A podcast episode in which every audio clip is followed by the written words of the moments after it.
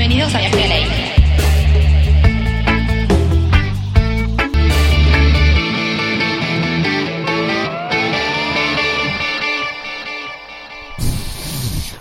De momento, ¿no? Eh, recibimos con un fuerte aplauso Eh. a los cocos de TW en viaje a la isla. Arroba los cocos de TW. W. ¿no? Ahí está. Exactamente, ahí si querés fíjate de acomodar e- el Auri que ¿Está al puede ser revés? que quedó al revés. El mío. Ah. École, Sí. ahí Ahora está, sí. ahora sí, así te escuchás flama y podés Ahí disfrutar va. de la experiencia mono. al 100%. Este, bienvenido los cocos. Muchas gracias. Drain to Waste. Este, bueno, voy a empezar por lo primero, ¿no? Eh, DTW, Drain to Waste, ¿es una técnica de cultivo? Es una técnica de cultivo. eh, bueno, un poco lo que hablaban el otro día con Zoe, eh, que ella hace el DWC. Exacto. Exacto. Que vos justo hiciste ahí como la... Deep Water Culture. Eh, exacto. Bueno, Drain to Waste es un, es un sistema eh, o sea, de cultivo hidropónico que consiste básicamente en eh, regar hasta que drenan las plantas y ese drenaje se desecha. O sea, a diferencia de otros sistemas que son recirculantes, donde... Como el DWC que recircula o el NTF Como- también. Sí, el NFT. NFT. El. NFT es un sistema que, claro, es recirculante. O sea, va al depósito, del depósito va a las plantas y de las plantas va de vuelta al depósito y así recircula. En este caso lo que haces es eh, regás hasta que drenan y bueno, y ese drenaje lo desechás. Eh, Eh, en criollo sería como que la planta está en un constante lavado de raíces, por ejemplo. claro, claro. eh, Se, se hace con, con- Nosotros lo hacemos con coco, justamente. Exacto. Fibra Eh, de coco, eh, las bolitas. No, es fibra, o sea, es del coco, es un, es, es- es un material que antes, es un subproducto que antes se Sí. desechaba, bueno, ahora se utiliza porque tiene propiedades, primero tiene eh, micorrizas, ¿viste? Mirá. Eh, naturales del mismo coco, o sea, pensá que es una semilla, eso cae en el suelo Claro. eh, y estas micorrizas ayudan a que, Que a se que, a que reproduzca. germine, digamos, ¿no? Entonces, las plantas lo aprovechan y sirve como sostén para las raíces. Entonces, eh, Es el medio perfecto. es el medio perfecto. No tiene comida, o sea, por eso se llama, eh, es un cultivo hidropónico sin suelo. O sea, sin suelo en cuanto a que no tiene eh, la riqueza del suelo para comer. Vos, se lo vas a agregar vos, por eso es un cultivo hidropónico. Eh, y el- la fibra de coco funciona como una esponja que amortigua eh, el, el- el agua, la solución nutriente. tiene mucha capacidad de retención. Nada, funciona perfecto para... Pero, pero, pero Lado B. necesitas como medir, o sea, para tener óptimos resultados, para sacarle todo el jugo al coco, tenés que medir lo que metes, tanto pH como, no sé, LC. no, no sé qué tan técnico poner, pero Sí, como no, ponete, Sí, sí, ponete medir técnico. electroconductividad y pH. Fundamental. el- cuando le metes y el pH y el EC que tenés cuando sale en el drenaje, o sea, eso es como lo más óptimo. El ¿viste? que entra y el que sale. el que entra y el que sale. Entonces vos Ah, medís bueno. lo que entra, vos sabés lo que le das. Claro, necesitas un pH que entre más o menos entre 6 y 7. Exactamente. El, pH, el pH lo vas manejando en base a la evolución de la planta. Vos vas ahí jugando con, subiendo el pH a medida que va- avanza la floración, para jugar con ese rango donde va a ir comiendo Claro. más nitrógeno y después va a ir comiendo más fósforo y potasio.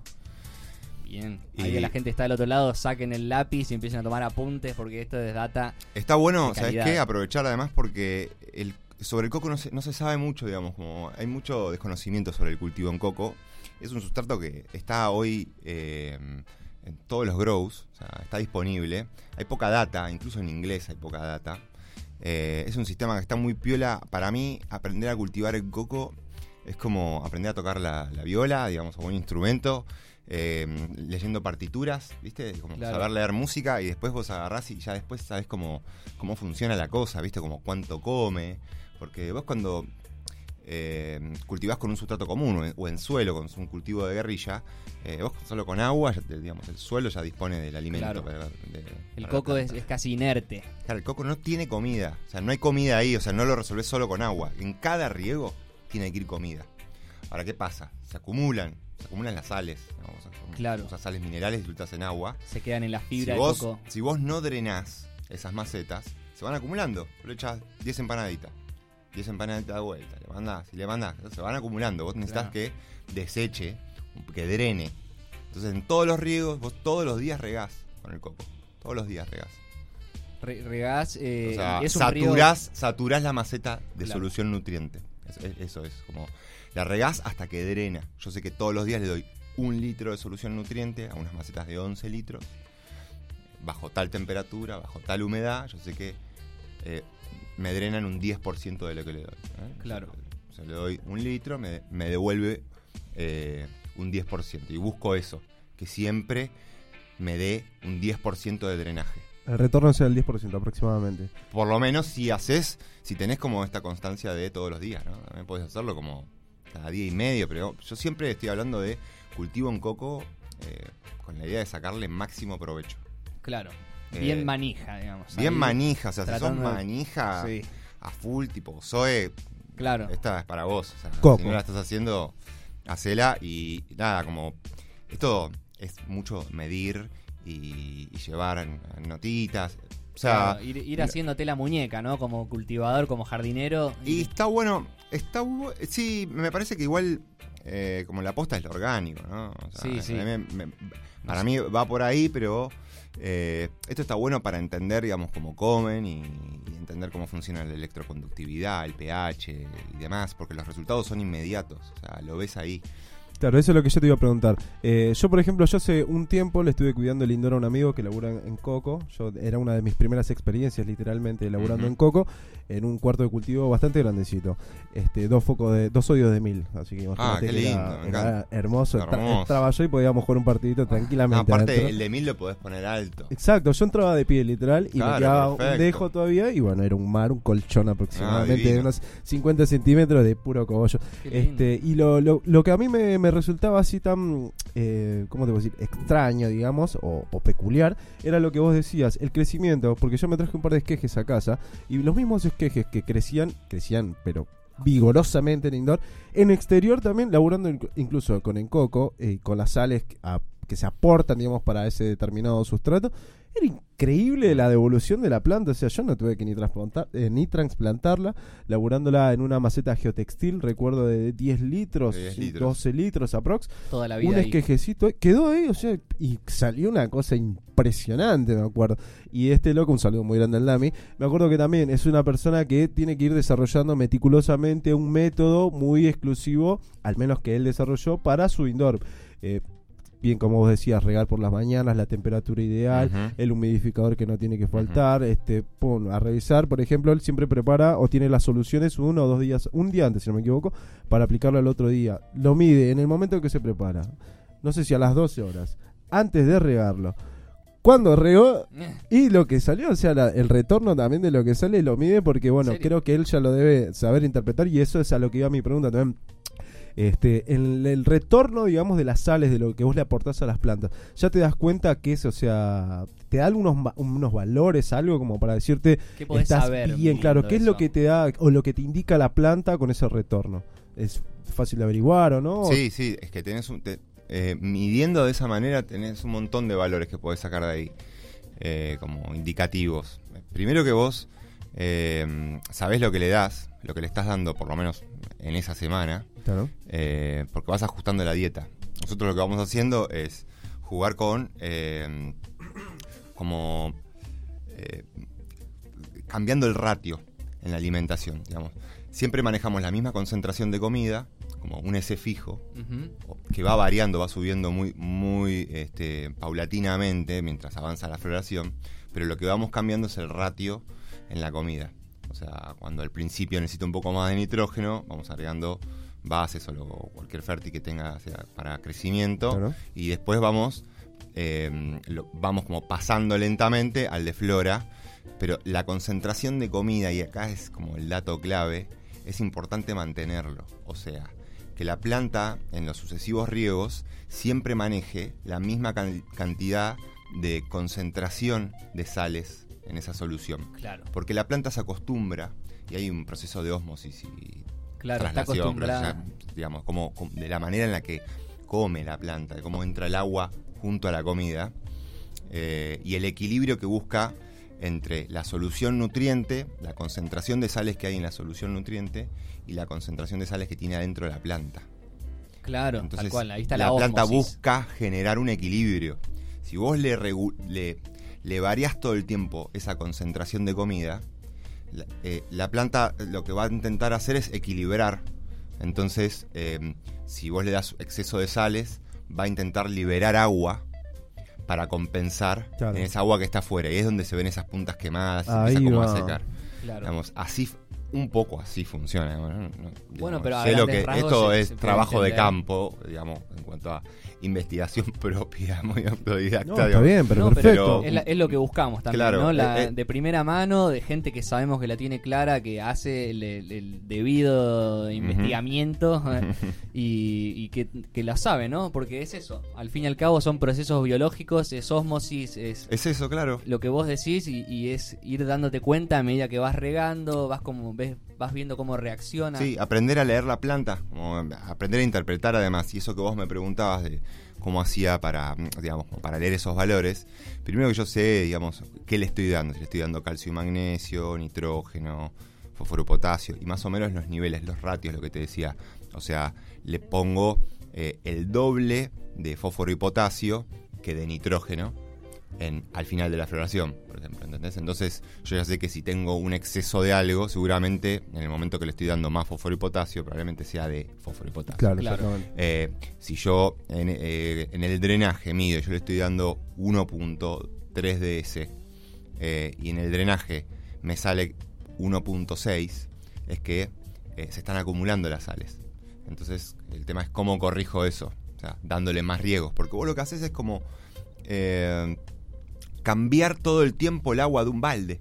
Claro. ¿entendés? Pero el agua nueva empuja el agua vieja. ¿Entendés? O sea, Sí. entonces entra y sale como parte de lo viejo y entra lo nuevo, lo volvés Claro, como claro. a llenar. ¿Entendés? Entonces todo el tiempo está eh, contenida las raíces en un sustrato nuevo que está co- con el pH corregido, con el nivel de comida que necesita en ese momento. Entonces lo tiene ahí disponible para comer y bueno, ahí se ven los resultados. Y eso lo, lo, mm, lo sumas a una buena iluminación. Y también le tenés que exigir, ¿no? O sea, Claro. no es solo el coco, digamos, tenés que tener todo un sistema que, que exija a la planta para, para que pueda alcanzar como su, su máximo Claro, su máximo esplendor. su Claro. máximo esplendor, tal cual. Temperatura, humedad, Tal ventilación. cual, horas acompaña de después con, el- con todo el resto, pero de acá es como una más que estás ajustando. Claro. Estás jugando a tener un... Eh, cuidás el cultivo de la, del- de la maceta, digamos. Estás, estás cuidando lo que pasa ahí adentro, porque vos sabés todos los días lo que le pusiste ese día. Vos sabés qué hay ahí. O sea, qué se hay, o sea, cuánta comida hay, en qué pH está. Y si tenés alguna duda, regás y, y, y medís el drenaje. Claro, medirlo, Entonces sabés lo que tenés ahí adentro. Sabés si te estás quedando corto con la comida. Entonces al final de la floración, ahí es donde vos podés ir ajustando. Vos le vas dando 1.2 DC y te devuelve 0,8. O sea, como come más de lo que le estás dando. Bueno, entonces ahí ves cómo corregís, aumentas la comida. Pregunta para el que no sabe. Si vos eh, lo regás con 1,6, como vos decís, ¿cuánto te debería devolver que esté bien? Lo mi, digamos? entre, entre 200 a 400 puen- eh, puntos de, como, Diferencia de de diferencia, exactamente. así. Claro. Sí, eso es como... eh, Tiene que ser bastante parecido el número de lo que entra a lo que sale. Exacto, digamos. por eso necesitas hacer riegos diarios, porque cuando el agua se evapora, o sea, independientemente de que eh, el agua se va por varias razones. Sí. Una de las razones es porque la planta se lo toma y otra de las razones es porque se evapora. Claro. Lógico. Entonces, en esa evaporación, ¿qué pasa dentro de la maceta? Quedan eh, las sales. Quedan las sales. O sea, cuando se evapora el agua, sube la, el concen- la concentración de sales. Porque vos se lo diste en una concentración. Vos le diste un mililitro por litro. Claro. Cuando se, ese litro se achica medio litro, sigue habiendo un mililitro, porque las sales no se, no se Claro, no se evaporan. sí. Entonces las raíces se encuentran con eh, un nivel de concentración muy alto, o sea, se queman. Por eso no se recomienda que el, que el coco, esto es clave, que no se seque. O sea, el coco no se seca, el coco, como la pelota no se mancha. Siempre Eh, húmedo. el coco no se seca. O sea, en la medida de lo posible tratás de tenerlo siempre húmedo porque es un cultivo hidropónico. Por eso crece tan velozmente. O sea, hay que pensarlo como un cultivo hidropónico, no es un cultivo en tierra con coco. O sea, esto Claro. es distinto. Es Ah, y si lo querés explotar al 100, tenés que medir. Podés hacerlo también bien sin medirlo. Si vos a ojo más o menos la tenés clara, también te va a salir bien. eh, si se te seca también va a salir bien, digo. Pero si ya si estás haciéndolo así, cultivan tierra. Sí, claro. ¿no? sí, ¿Entendés? Si lo vas a dejar libre albedrío, Claro, tal cual. claro. Esto es para un nivel de exigencia un poquito, para jugar un poquito más y, y Claro. ver eh, esos cocos que ves en la foto que decís, uh, esto está hinchado, los cálices, ¿viste? Está, es, es distinto, sí, explotado. No, Lo- los resultados son alucinantes. Lo pueden corroborar en arroba los cocos guion bajo do- de WT, no, para TTW. TTW, perdón, porque alucinante las fotos que suben, ¿eh? Sí, Se, me- se me transformaba toda la lengua mientras pensaba en los cogollos. y ya que estamos hablando de, de las fotos y todo esto, este, los cocos no solo es eh, un, un jardín, digamos, ¿no? De, de plantas, sino que es una movida Sí, mucho es- más compleja. Tal cual, es, es, eh, es un proyecto, ahora es un Frankenstein, ¿viste? Digamos, Lindo de Frankenstein. multibrazos. Hermoso, Frank. Eh, bueno, muchas gracias. Brad Este, Frankenstein Pitt. No, todo esto es crédito de los cocos, digamos. Vamos arriba eh, los cocos. Sí, ¿Y en qué y- consiste? trabajamos con artistas eh, porque nos gusta mucho el arte, la cultura y, y apoyamos eso. Entonces vemos también que hay muchas voces jóvenes, disruptivas, por lo menos que se salen de- del discurso eh, hegemónico, por decirlo de alguna manera. Estereotipos. Eh, y, y no- y nos interesa como eh, visibilizar eso, este, mm, todo lo que se sale de la norma y la contracultura que se genera a través del cannabis, como desarrollar el universo que se dispara a raíz del cannabis, como el cannabis como Sí. no como, como dejando atrás esto de que el, el cannabis era la puerta de entrada al mundo de las drogas, nosotros lo proponemos como la puerta de entrada al mundo de la botánica, de la naturaleza, de empezar a entender cómo funcionan las plantas, cómo funcionamos nosotros. Bien, y eh, del, en del ese contexto. autoconocimiento. Del autoconocimiento y, y del conocimiento también del planeta Tierra en el que vivimos. eh, con leyes absurdas que nos prohíben explorar el, el mundo natural que nos, que nos corresponde, que es también. No tiene es, sentido. es previo a cualquier ley, a cualquier Claro, es, es invención ridículo. del sistema, digamos. Porque también cultivamos hongos. Bien. Eh, el mundo fungi también está como invisibilizado. También es como. Sí, es una opacado por locura, digamos, que ¿viste? lleguemos a este nivel de. Tal cual, como este nivel de tecnología y cosas. Sí, che, pero ¿y esto? O sea, no está prohibido.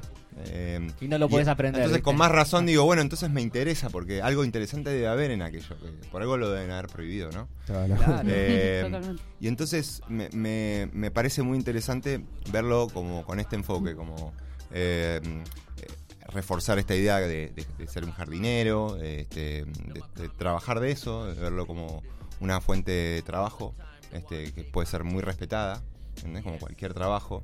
100%. Eh, y además me gusta como abrir eh, el universo del cannabis a, a todo lo que le dispare a cualquier persona, digamos, que la consuma y que no, eh, no limitarlo.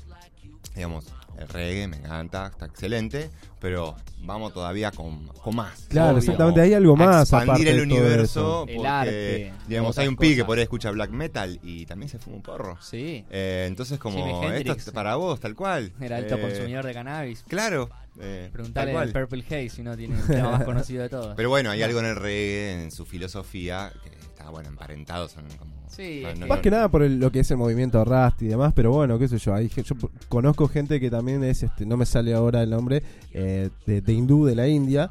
Conozco gente de la comunidad también de la India acá y también son fieles seguidores. O sea, la ganja, ganja. es algo Claro. primer, pero está Milenario. allá arriba que lo utilizan para conectar, para lo que sea. La- Y no es solo, o sea, a ver, yo tengo dreadlocks y no, mira, ah, este fuma porro. No, no, obviamente, bien como decías vos, yo soy hijo, yo soy padrino, yo soy Ujú. este soldador, Claro. yo soy herrero, No me define.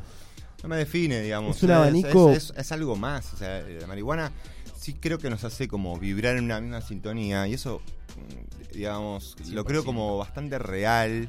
eh, porque me doy cuenta que sí, que pasa que entre cultivadores, como decías hoy en el programa anterior, que qué planazo encon- eh, la juntada con otro cultivador. eh, Sí. O esto que está pasando ahora mismo acá, entre nosotros, Claro, obvio, charlados, totalmente, viste, como metidos en una conversación que nos interesa, en algo que nos gusta. Recontra. Eh, Yo siempre digo que tener algo en común ya es un montón. Ya es un montón, totalmente. Este, y más si es algo que, que tanto nos interesa, ¿no? Y, y que tanto tabú tiene del otro lado del vidrio, ¿no? Acá, de- este, digo, del vidrio de la pecera del estudio. Sí. Porque salimos de acá y estamos en un mundo en el que la gente este, lo ve mal y ahí es donde entramos todos nosotros este, a hacer.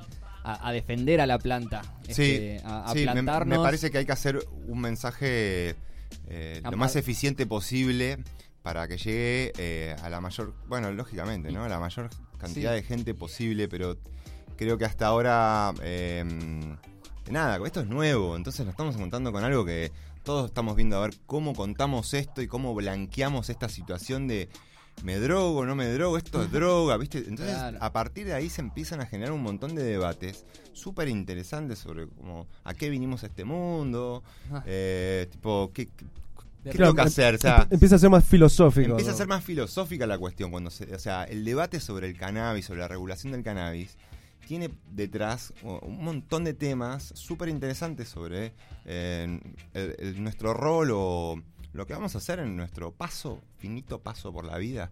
Eh, entonces, Exacto. en estos 80, 100 años o 50 que nos queden, este, digo, ¿qué vamos a hacer? Sea, ¿qué- Plantemos ¿qué, una ¿Qué semilla. legado vamos a dejar? ¿Qué, porque ¿qué tiene sentido, digamos, si no? Y hay, que, Claro. hay que tratar de maximizar esas oportunidades, saber aprovecharlas también. Por ejemplo, acá desde el programa de radio lo que tratamos de hacer es siempre hablar de lo que es el autocultivo, mostramos experiencia, no sé, de cómo hacer aceite canábico. Ahora estamos a pleno con lo que es el tema del rosín. Un saludo muy grande al Pela. Este, fui a- hace poco a un taller de rosín, ¿viste? Estoy tratando ahí también como ya a ver, digamos, yo en su momento también, ¿viste? Me empecé a meter en lo que es el cultivo porque digo, para, a mí me gusta la marihuana. Vamos a fumar rico. Una vez que llegamos a fumar rico, digo, bueno, ahora, ¿qué es lo que sigue? ¿Qué es lo que voy? ¿A dónde vamos? O empezar a experimentar, por ejemplo, yo soy fanático del cultivo orgánico, preparo mi sustrato y demás. Pero bueno, también me puse a investigar y demás, por ejemplo, en comparar, eh, no sé, en diferentes medios de sustrato, eh, de cultivo que diga, y este la, los diferentes tipos de extracciones. Por ejemplo, si he ido a un montón de reuniones también, por suerte, eh, reuniones donde se trata el cannabis medicinal y demás, ¿viste? En donde yo creo que la mejor opción es siempre tratar y saber bien qué es lo que uno cultiva, la forma en la que lo cultiva, para qué lo cultiva Que y la forma de extraer todo lo mejor de eso. Lo mismo pasa ahora, por ejemplo, en el rocín. Este, la gente, la verdad, que piensa que es sacar el juguito ese y mandarle chame cuando todo. No, no, re no, es, no es fun- complejo. no sí. funciona tan así, ¿viste? Entonces, está bueno, qué sé yo, este, que cada uno como cultivador o cada persona que se va adentrando al mundo del cultivo, otra de las realidades es que prácticamente todo el mundo cultiva. Sí. Más mal que bien, Sí, pero totalmente. todo el mundo cultiva. no, y además esto crece exponencialmente año a año, digamos. es La realidad que, que hay con el cannabis hoy en cuanto a cultivo eh, no es, es, es, es- es, eh, nada, muy muy grosso la- el, el cambio que hizo en, tres, en los últimos 3, 4 años. Sí. Eh, los grow crecieron, digamos, hay, hay mucha gente cultivando, la gente sabe de cultivo, o sea, Se ven las marchas popular, también, ¿no? Los o sea, 5 de sí, mayo, claro. este, se ve cómo va creciendo año a año. Cada vez hay más caras, más gente que Sí, apoya, sí. más gente que entiende también que, que ya fue lo de la careta, de que la ganja Y- te hace un vago, te hace mal, te To- Y cada vez hay también más agrupaciones, como por ejemplo acá tuvimos a Cogollo del Oeste, en donde empiezan a agruparse y empiezan a dar talleres para que la gente se acerque. Yo bien decía acá desde la radio, es mi lugar en donde puedo, digamos, es- este, desplayarme un poquitito más y explicarle a la gente.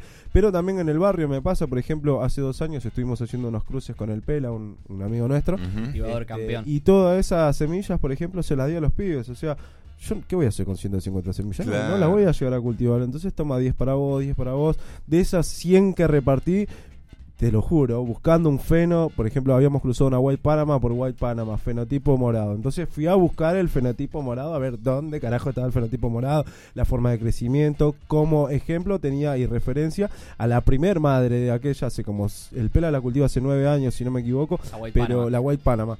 Y este siempre tiene tiene una suerte igual también, Ah. que le sale la White Panama, o sea, eh, a veces la, original. revegeta, claro. Eh, Y tiene buena le mano. vuelve a salir la Ah. misma White Panama con el mismo olor, con los mismos Bueno, cogollos. tiene su dieta también. Y, no, no, olvídate que es un libro abierto, el Claro. chabón, cada vez que nos juntamos, eh, Es inevitablemente. que cambia, le- cambia mucho, de verdad. O sea, haciendo un buen cultivo, o un- sobre todo un cultivo orgánico, ¿no? Eh, por la complejidad de la, de la comida, digamos, que tiene disponible. eh, más que por la. eh, que por dónde, de dónde es la fuente, si la fuente es orgánica o mineral. Eh, independientemente de eso, que por lo que tengo entendido, como la planta no distingue bien si. digamos, no distingue bien. No, no hace diferencia entre como una molécula de Claro. nitrógeno Claro. que viene de una fuente mineral o si viene de una fuente orgánica. Si es comida, lo va a comer. Digamos, lo poco ecológico es la producción de nitrógeno artificial. O sea, mm, la producción, en la polución y el humo, que, digamos, la- cómo daña el medio ambiente la producción de nitrógeno artificial teniendo fuentes naturales. Y además que eso va a la tierra y genera también un desbalance y demás. Más allá de que además pueden quedar rastros de esos fertilizantes creo que son más difíciles de eliminar si son minerales Sí. que si entra orgánico, por eso puedes dar un gusto más sucio. Eh, pero sí, cambia, digamos, cuando... la- nosotros tenemos madres, ¿no? Y compartimos muchos clones, con lo cual tenemos la posibilidad de ver una misma planta cultivada por distintas personas y nos encontramos con diferencias, o sea, grosas. Sí. Eh, y, aprovecho para contar también que este es un dato que nos encanta contar porque es re loco lo que está pasando. Que nosotros llevamos, eh, preparamos aceite y lo llevamos a analizar. Entonces tenemos los datos de nuestras plantas madres, con lo cual sabemos Los porcentajes los que- porcentajes de THC y CBD que manejamos en nuestras cepas. Tremendo. Que para nosotros que nos gusta medir las cosas es un, Oye, es un datazo, sí. Porque yo sé que, digamos, que cuando unas flores que tienen 26% de THC y 5 de CBD, digamos, sé, puedo saber más o menos o bastante cerca, digamos, mucho más que el que no tiene ni idea de Ni qué, qué porcentajes manejan sus flores. Que tengo una planta que produce, digamos, como ese, maneja ese ratio de cannabinoides. Muy Eh, importante, más a la hora de hacer aceite, digamos. Vos dijiste, Totalmente. hicimos aceite y lo llevamos a analizar. Claro, digo, hicimos aceite y lo mandamos a analizar. eh, no porque, bueno, sí, porque tomamos aceite, pero además porque Es más fácil eh, analizar no, la te- lo tenés que llevar eh, a analizar en, preparado en aceite. Esto en la Facultad de Bioquímica. O sea, vos vas, eh, ¿Es un servicio gratuito? es un servicio, no, ah, estaba... Creo que si me equivoco sale mil- mil, mil doscientos mil pesos, una cosa mil, así. mil ahora por ahí ponele que esté mil quinientos, pero no, no es más... Lo hace re- lo hace poco vi una notita en donde, manija. donde dieron tres lugares, si no me equivoco, uno de aquellos es la Universidad de La Plata, en donde Sí, también sí. están a- También haciendo mandamos a analizar a La. Plata. En La Y- Plata, en cambio, sí podés mandar muestras de materia vegetal. O sea, podés Sí, mandar un también. cogollo o podés mandar el aceite. Pero bueno, eso porque son, hacen distintas cromatografías. Eh, una es líquida en La Plata y es gaseosa en, en la de bioquímica. Claro, Eh, nada, pero es, es un dato tremendo. oh, interesantísimo, al alcance de la mano, o sea, a un precio accesible, por el cual vos podés tener, digamos, bueno, esto, saber, es, un, claro. es un datazo. Datos o sea, obvio. Vos la conservás como madre, chao, vos sabés que esa te da eso. Es que no falla, No es lo que te dice el banco. Que curiosamente, curiosa, sí, porque es curioso, eh, digo, como lo que te dice el banco que tiene suele coincidir mucho. O sea, yo lo llevo a analizar y no digo que sepa es. Digamos, yo le pongo un nombre como de fantasía, como A1, A2, Sí. A3. Y, y después yo me fijo lo que dice el banco de la CBD y es real, digamos. Claro, para como comparar. esos, esos niveles. Como que decís que no mienten en eso. No mienten, no. O sea, es bastante preciso el Bien, número que dan. Buen ellos. dato. Sí, buen dato. Para Bueno. tener en cuenta ahí Sí. la fidelidad de los bancos. Sí, Este- sí, totalmente. No, bueno, por lo menos de bancos no sé, de buena reputación, ¿no? Sí, de afuera, sobre sí, todo. sí, sí, totalmente. Este, aprovecho ya que estamos hablando de que fuiste y llevaste tus muestras para, para analizar. Eh, ¿Los cocos tienen alguna genética creada por los cocos? No, no hacemos breeding. eh, nos encantaría. Tenemos como nuestros cloncitos, nuestras selecciones Claro. de, de las madres, cosas que hicimos. Sí, selección, como de tirar 30 semillas de una variedad y seleccionar la más rica y conservarla. Eh, Y la clonan. y la clona. Claro. la clonamos. ¿Y te gusta trabajar más con feminizadas o con regulares? Eh, bueno, cuando hacemos selección de madres, ahí sí tratamos de que sean regulares. Eh, Para poder encontrar con cualquier sorpresa. sí, no, y además está bueno para seleccionar machos y pasárselo a algún amigo que sí hace breeding. Claro. Eh, por ahí aparece algún algún Macho eh, power. algún macho power que está piola para conservar y además tienen se supone que tienen otro vigor las regulares eh, no sé si es tan así y también depende de la variedad y el, vigor de, la cosas, cepa de mil sí. cosas o sea y si está bien cultivada qué sé yo Obvio. pero sí, como lo que recomiendan los que saben es eh, seleccionar madres que vengan de regulares. Eh, yo, la verdad que de un tiempo para acá dejé medio de usar semillas, ¿no? por un tema de seguridad claro. además. Y además que clones. entendí que la clave es las genéticas. Eh, esto no, no es muy pro banco de semillas, pero... O sí, digamos... Pasa la- que es una realidad también. es la posta, es, Es como la- vos tirás sí. un paquete de 10 semillas y es una lotería, ¿entendés? No sabés qué te va a tocar.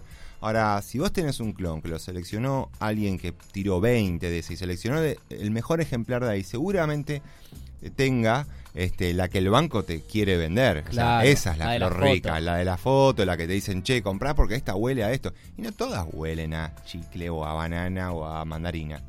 O sea, lo Recontra. tenés que encontrar. Por más que Eh, vengan en el mismo blister, en todo igual. Totalmente. pueden es como ser una figurita, sí. una figurita. ¿Y te ha o sea, pas- te ha no pasado sabes que te toca y, y me pasaba también de tirar semillas y encontrar cosas alucinantes y no conservarlas, digamos. Que me quede como para la foto y decir, no la guardé. O sea, si hubiese conservado ese clon, tenía una planta que era súper productiva, súper resinosa, súper rica. Super Entonces planta. dejaste pasar esa y decís, uy, qué pena. Y a partir, bueno, nada, me pasó un par de veces hasta que dije, che, Nunca más. cuido No esto, sí. cuido las genéticas y además te da la posibilidad de, de esto, de medirla y saber, bueno, mira, yo tengo estas madres, que esta tiene esto, esto, esto. Entonces yo te puedo pasar un clon ya medido. ¿no? Tiene un, tiene un re valor. Entonces yo te digo, mira, vos tenés que preparar aceite para tu vieja, para la mía le hizo re bien esta. Claro, ¿Entendés? que tiene tanto esto, porcentaje que tiene este ratio, tiene, o sea, esto de CBD y esto de THC. Claro. Y para la espalda o para levantarse a la mañana le sirvió este que tiene más THC. Y Pero- comprobado, además. Y comprobado. Exacto, O fundamental. sea, entonces, bueno, es mucho más preciso. Y lo de las madres, además, te permite, bueno, trabajar con, con los clones, o sea, poner, puedes poner otra, otro, otro, eh, otra cantidad de plantas. O sea, podés armar el espacio con 20, 30 plantas chiquitas. Si Claro. querés, si, no te- si querés un cultivo rápido. En cambio, si lo hicieras con semillas, pones un montón de semillas y Claro. además con, el agregado de que pueden salir todas distintas. Acabas de tener un cultivo súper homogéneo, todas parejas. Sea of Green. El Sea of Green, sí, tal cual. O sea, em, es eh, Claro. mucho más efectivo de esa manera. ¿Y en qué, en qué tamaño de macetas se manejan ustedes? Más o menos? Eh, El- mira, siempre guste, hicimos, como trabajamos con madres, eh, siempre trabajamos con muchas chiquitas. Eh, pero ahora estamos, lo que hacemos muchas veces es pasar a florar las madres. Entonces pasamos directamente a florar plantas grandes eh, y conservamos un cloncito que es el que va a, a seguir la vuelta. La- la próxima el madre. que continúa la historia, exactamente. Eh, entonces, el legado. eh, tal cual, el que continúa el legado. Entonces lo que hacemos es eso, como terminamos pasando ahora algunas grandes y, y está piola también cultivar eh, Plantas más grandecitas. plant- plantas grandes. Primero porque te permite eh, controlar las carencias o excesos con más precisión porque estás manejando menos plantas. Claro. Eh, y, nada, después es como punto en contra que después vas a tener menos variedad para probar y demás. Pero bueno, nosotros a veces tratamos de tener como flores de las que tenemos como madres y estoquearnos y siempre hacemos un lugarcito en el que probamos. Claro. ¿viste? Vamos poniendo cositas nuevas o clones que nos pasan. Eh, o hacemos una Más mini, vale, mini porque- selección. No dejamos de jugar porque No, nada, obvio, no con- te podés casar con nada. sino es como- Consumir siempre de lo mismo también es como que te acostumbras y, y ya no se siente igual. ¿viste? Totalmente, Tenés total, que ir sí. variando. Sí, tenés eh, que ir cambiando. Eh, sí, tenés que hacer como un consumo diverso para que. Sí. Y, y dentro de este mar de, de genéticas, de cruces, de retrocruces, de nombres tan estrambólicos que le ponen, no sé, parámetro, el último año, ¿qué es lo último que salió que a los cocos le voló la cabeza? Uf, Eh, a nosotros nos encanta la- el banco DNA Genetics, Sí. eh, que hace saben cosas pibes. ricas. O sea, como le dan bola a terpenos, incluso por sobre la producción. O sea, tienen variedades que no, no son muy productivas. eh, pero sí que hacen unas flores con, con un perfil de terpenos que son alucinantes. Es como, no sé, a mí a veces me parece como eh, el resto de las semas, eh, a veces que parecen como esos perfumes imitación y estos tienen como el original, el, ¿viste? el aroma Wow. El aroma que es Ah. complejo, que te entra en la nariz y dices, ah, esto tiene matices, o sea, es- es- A viste que lo querés volver a oler para decir, ¿a qué huele? Carajo, ¿Qué? es esto? Y lo ¿Qué carajo? al cogollo y es esto y sabés. riquísimo, claro. No, no, es alucinante. Creo que eh, es la mejor comparación que he escuchado hasta ahora porque es como decís vos, ahí Es está, está esta que tiene el olor a, no sé, perfumito, pero está la que es Eh. el perfume. Eh, DNA bueno. Genetics, la verdad que... El de sí. Parfum. Yo, por Eh. ejemplo, hace cuánto fue un saludo muy grande al negro ahí representando Boulogne, si no me equivoco, habían hecho un pedido hace unos 3, 4 años, habían girado una Blue Cheese, que me acuerdo Mm. que era una... De DNA. Todo lo que es cheese es... Pero esto era una Delicioso. cosa, no solamente muy vistosa y todo, la producción de resina, bien como decías vos, mm. los tallos cubiertos de resina. O sea, no podías literalmente, aparte de que manipularla eran muy pocas, pero muy poca cantidad de hojas, este, no, hasta las palmas más grandes tenían hasta la mitad de resina. O sea, era impresionante. Sí, increíble. Y fue trabajada encima bajo condiciones, eh, hace 5 años, 4 años te estoy hablando, en las que, por ejemplo, el negro o yo no estábamos tan meticulosos en lo que era el tema del cultivo. O sea, si bien ya cultiva- cultivábamos bien, no éramos como, por ejemplo, ahora. Si- ahora Obvio. creo que tengo otro método. Pero era impresionante. Después me acuerdo también, este, pero no es de DNA, una hoja de Kush. eh, a mí me encanta la hoja de Kush. Sí. Tremenda también. No falla. Esa la vimos en tierra con el Fran. Me acuerdo que la había puesto, si no me equivoco, en enero, primeros días de enero, también en exterior. Diciendo, bueno, no sé, voy a poner una planta, a ver qué salga lo que salga.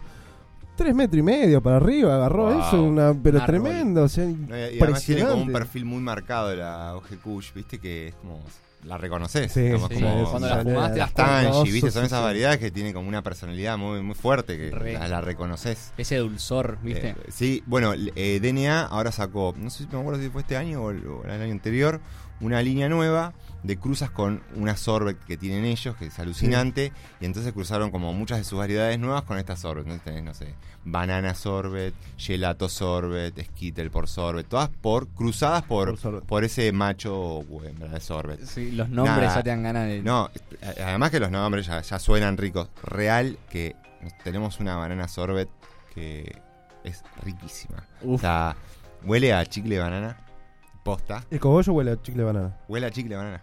O sea, eh, sí, Es lo una fumás banana. y tiene gusto a chicle de banana. ¿Y hicieron Es extracciones de eso? ¿Pudieron hacer No, todavía no porque lo cortamos hace Ah, hace poquito, poquito. está, es muy reciente esto, pero nivel de resina, o sea, Superior, sí, supremo. eh, supremo, o sea, zarpado, ¿eh? ¿Viste? Cuando decís, no entra más resina ahí. Claro. Está mucho, mucho como tricomas arriba de tricomas, ¿viste? Se ve como sí, muy zarpado. Gotea, ¿viste? No cogollos grandotes, pero sí muy maci- macicitos. Duro de eso que... Eh, no, son... Encima son de esos caramelos, viste, que decís, bueno, es un cogollo promedio chico, bien, buena cantidad de resina, ando, pero lo picás y sale un dedo de King Kong, viste, cómo se expande. Es una no, cosa es que loco. Eh, son, son como muy macizos, ¿viste? A veces haces cogollos que son grandes, pero son- no, no, no pesan, o sea, no tienen peso.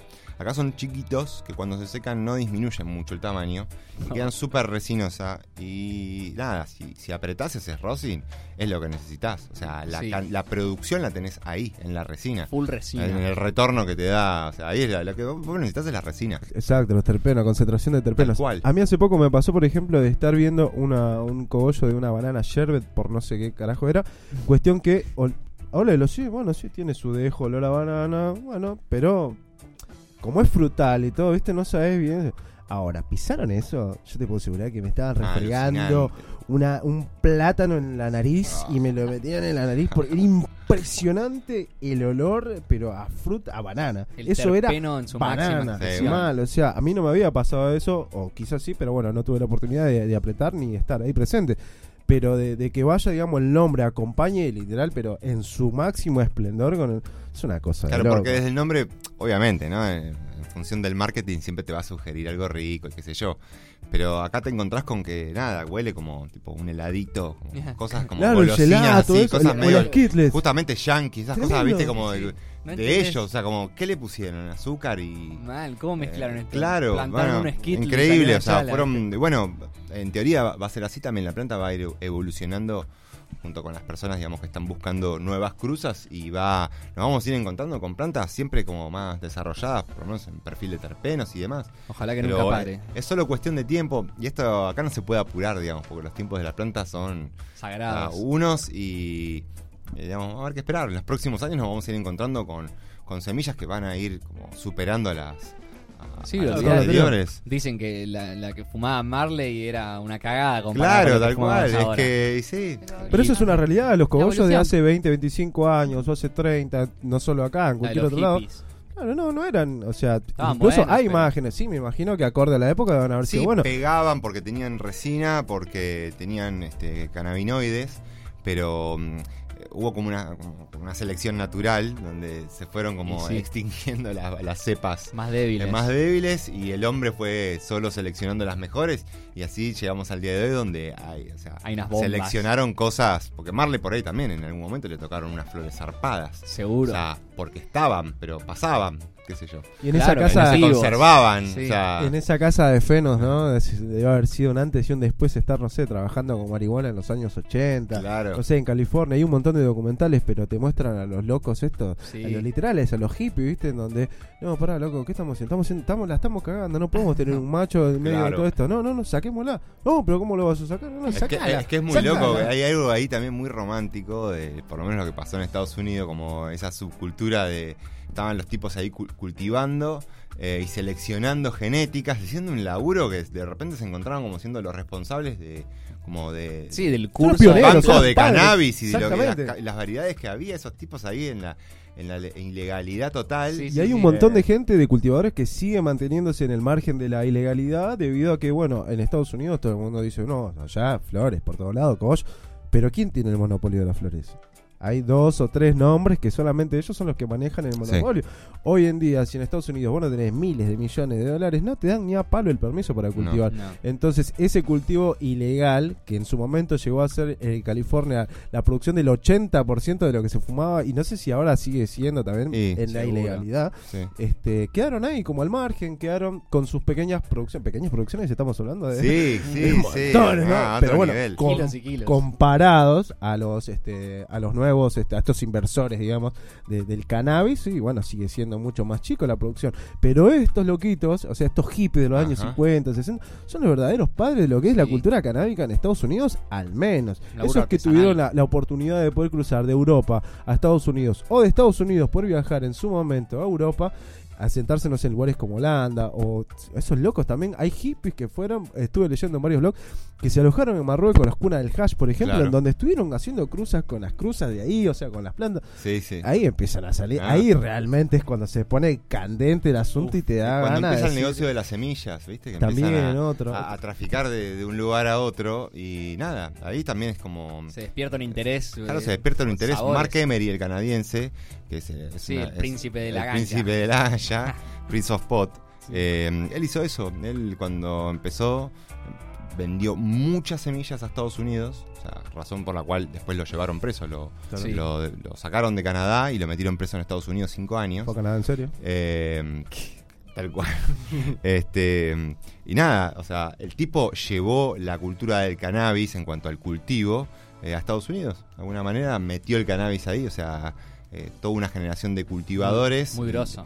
eh, se lo deben también a él, digamos, como nada, en, en su rol así de, de traficante, pero Sí, también de, obvio. de- te- había algo de convicción, ¿no? En, en lo que hacía, como es una planta, loco. Recontra, recontra. Mira, me, me da mucha lástima cortar la charla, pero son las 9 y 03. yo podría estar hablando horas. horas literalmente que- de esto yo espero que no falte la oportunidad de nuevo de poder encontrarnos Por y supuesto. hacer un vuelo verde y estar hablando literalmente dos horas de cannabis porque para mí hay para hablar una Sí, barbaridad totalmente, ¿verdad? hay de todo. Así Largo y está tendido. bueno. Pero bueno, tuvimos la otra oportunidad de estar con el jardín de Zoe, estar hablando un poco de lo que era la hidroponía. Este es otro, otro método de, de- otra técnica dentro de lo que es el mundo de la hidroponía. Así que nada, arroba Los cocos guion bajo DTW. para ver todas esas fotitos hermosas, los seguimientos, para que se nutran también un poquitito en lo que es este mundo. Exactamente, para que se nutran, para que se inculquen, para que naveguen y su- su- surfen también un poquito de las aguas de la marihuana. Ahí en nuestra bio tenemos eh, el enlace para que entren a nuestra tienda.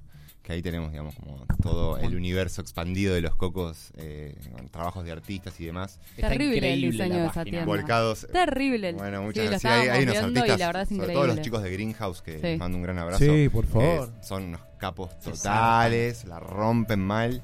eh, y Son bueno, los que tienen colgados en el local, ¿no? Claro, exactamente, exactamente. Ellos están, sí, ahí en, en el local en Los Palermo. eh, están todas sus horas colgadas ahí. Increíble. Se, Sí, que vuela la cabeza. Para todos ¿Vos, aquellos- Jota, que te gusta el arte? Sí, sí, no, es que yo soy No, seguidor no de ellos también. Yo estoy en modo fan. olvídate, olvídate que sí, sabelo. Un gustazo. Así que nada, fue un placer la verdad de tenerlos acá. Para Los vamos a esperar cuando quieran. eh, Podemos hacer una conexión. También podemos, eh, este, en otro momento podríamos desarrollar un poquito más de lo que es el tema del cultivo de hongos y demás. También. Así que Vamos a ta- tipo Sí, me gusta, me gusta mucho eso también. Así que hay un montonazo para hablar. La verdad que Muy interesante. no Así nos que dio el tiempo, lamentablemente. No, ya saben dónde encontrar los cocos si se quedaron manijas en Instagram, los cocos-DTW. ¿Lo dije bien? Sí, perfecto. Los cocos-DTW los pueden seguir ahí, un contenido de primera, porque la verdad que están rodeados de, de gente que la tiene muy clara, ellos la tienen muy clara, así que van a aprender una bocha. Y ya que estamos al aire, este nos llegaron dos audios de una persona, y si se animan los escuchamos, a ver qué dicen. A ver qué dicen. J. Meli, Gian, ¿cómo andan amigos? ¿Cómo anda la banda isleña? Saludo de Bulogne, desde la terraza, desde lo alto, viajando Nice. a la isla. Se, se cayó el negro. ¿Se tiró? Gran programa. Ah, Sonido Levantó. zarpado del capitán. Gran data de la gente de los cocos. Eh, me interesaría, si se puede, saber los rangos de pH y EC que se maneja en Veje y en Flora. Eh, es algo que estoy empezando a controlar ahora. Al hueso. Eh, y para que tengan una idea, yo me manejo en Vejes entre 5.8 y Flora lo llevo a 6.4, 6.5. Tengo problemitas con la electroconductividad, es que no sé cuál sería el rango óptimo. Gracias. Aguante River. Las juntadas entre cultivadores y el autocultivo. Aguante, loco. Vamos, el negro. Representando Bulón, ¿eh? Bien ahí. Y- Eh, bueno, con respecto a su pregunta, eh, nosotros manejamos, pero eh, pasa que nos falta un dato ahí, que es qué sustrato usa. Claro. En base a eso podemos decir. Usa sustrato Yo te Darwin. puedo decir que lo, lo conveniente es, independientemente del sustrato que uses, es que en la maceta haya un punto de S. En general, digamos, con un punto de C, como- digamos, como para poner un número que quede fijo tanto para veje como para floración. Después vos en floración vas a ponerle más de productos de flora que de creci. Pero siempre respetando ese número. Si vos respetás ese número, eh, vas a andar joya. Y con esos valores de pH, tipo de 5.8 en Creci y terminar en 6.5 en Flora, y hacer ese, ese pro- progresivo, eh, ir subiéndolo, Está para mí es lo que va. Pero bueno, nada, depende del sustrato. O sea, si vos tenés un sustrato que viene cargado con tierra, con humus y qué sé yo, ahí ya tenés un EC que no, no sabés, digamos. Claro. Ahí está, y dice Darwin, como decíamos, el sustrato Darwin usa que me parece que tiene pH neutro, está, viene Es un sustrato a base de No, turba entonces- rubia y si no me equivoco tiene algas. Algas. pero Algas. No, tiene- eh, ahí sí mide ese es un tema porque lo orgánico, o sea, las sales, eh, de repente vos si tenés humus vas a medir y te vas a encontrar con tres puntos de C, pero es orgánico, no está disponible para la planta, no es Claro. mineral, entonces es distinto, o sea, si vas a hacer hidroponía, medís ese. Si no, o sea, te regís por otros valores. Eh, No, no es muy fiable la lectura. O sea, no, no puedes hacer un cultivo con un sustrato tipo tierra eh, y querer medir el inflow y Claro. o sea, lo que metes y lo que sale, porque no va a ser de muy preciso. De hecho, una de las propiedades que tiene el coco es esta capacidad de intercambio catiónico que se le llama, que es Wow. que entran sales nuevas y despide las viejas. O sea, esa propiedad es parte de lo que te permite hacer esas lecturas correctas. Él no va a poder hacer medir un drenaje y tener una lectura muy correcta. Va a ser aproximada. De repente, si vos venís dándole todo el tiempo fértiles minerales, este, y sí, ahí sí, pues ya te queda tan lavado el sustrato que más o menos que sí tenés eso. Claro. Pero bueno. Tremendo, ahí la data de los cocos hasta último segundo disparando data. Este, me encantó, la verdad chicos, un placer haberlos Bueno, recibido. Muchas gracias. Este, como dijimos ya, no estamos esperando ya la próxima oportunidad para encontrarnos y poder charlar. Totalmente. Y nada, este, nosotros nos vemos el miércoles que viene. Ya tenemos un ganador que ahora le vamos a estar escribiendo. Uy, sí, el ganador Bien. del sorteo porque regalamos una entrada para la Copa Cata Zona Norte, que es Uh, este qué domingo. bueno. ¿Es este domingo? Este domingo. así es. Este Uy, domingo. yo debería ir, ¿no? Deberíamos ir. Y el nos ganador cruzamos, ¿eh? termina en 2985. Ahora le vamos a mandar un mensaje para contactarnos con la persona. Bueno, Perfecto, vamos a estar perfecto. contactándonos con él, así que nada, la verdad que como decía Mi amigo, lo esperamos, ya no veo la hora de que vuelvan, ni se fueron, pero le veo la hora de que vuelvan y podamos seguir hablando un poquitito de esta planta Cuando mágica quieran, que chicos. tanto, tanto nos gusta, tanto nos apasiona y bueno, nos encuentra sentados en esta mesa compartiendo un poco de experiencias propias, así que creo que para mí hay que despedirlos con un aplauso a los muchachos. Muy fuerte. Muchas gracias, chicos. Muchas gracias. Me encantó. No, muchísimas gracias a ustedes. Un favor. gustazo. Bueno, muchas gracias Jota, muchas gracias Pony por acompañarme en este vuelo número 107, viaje a la isla del Gracias, recuerdo. Jan. De nada, de nada, un gustazo. Le mandamos un saludo a nuestros amigos de Se Siente el Reggae. Sí, se Sí, siente el reggae o no se siente. ¿eh? Fuerte el abrazo para Dani y toda la crew de Se siente el reggae. Y nosotros, ya que estamos recordando buenos viajes, buenas bandas, buenos momentos, este, me parece que una buena banda para recordar. Estoy entre dos, amigo, a ver qué decís. No, vos. no, esa. ¿Por qué? Porque es verde y porque tiene cristales. Ok, ok, me encantó. Entonces, Y No, después es- suena Luna Radio, tío. Así que en ese orden. Muchísimas gracias por estar con nosotros. Viaje a la isla, tercera temporada, programa número 107 con los cocos y el capitán. ya sabés lo que dicen los isleños. ¿Qué dicen? Si te gusta, compartí. Y si tenés. Mandale mecha.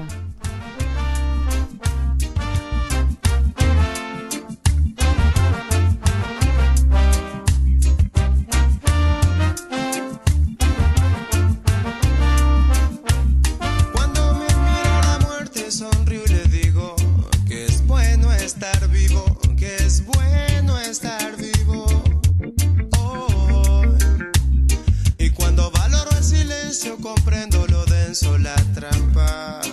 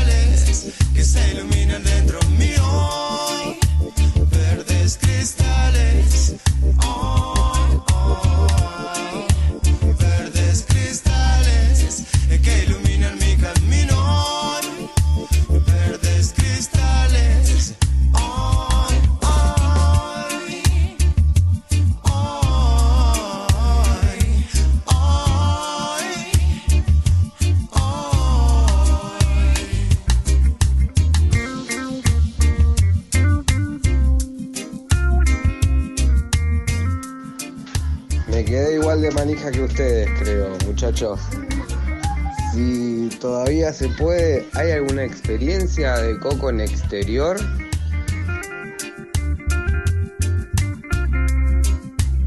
Cuando me mira la muerte sonrío y le digo que es bueno estar vivo, que es bueno estar vivo. Oh. Y cuando valoro el silencio comprendo lo denso, la trampa. A ver, negro, te respondemos la consulta. Eh, en coco en exterior sí tenés que tener cuidado, o sea, lo mismo con interior, riego, riego constante, lo que sí, los días de calor vas a tener que aumentar la frecuencia de riego.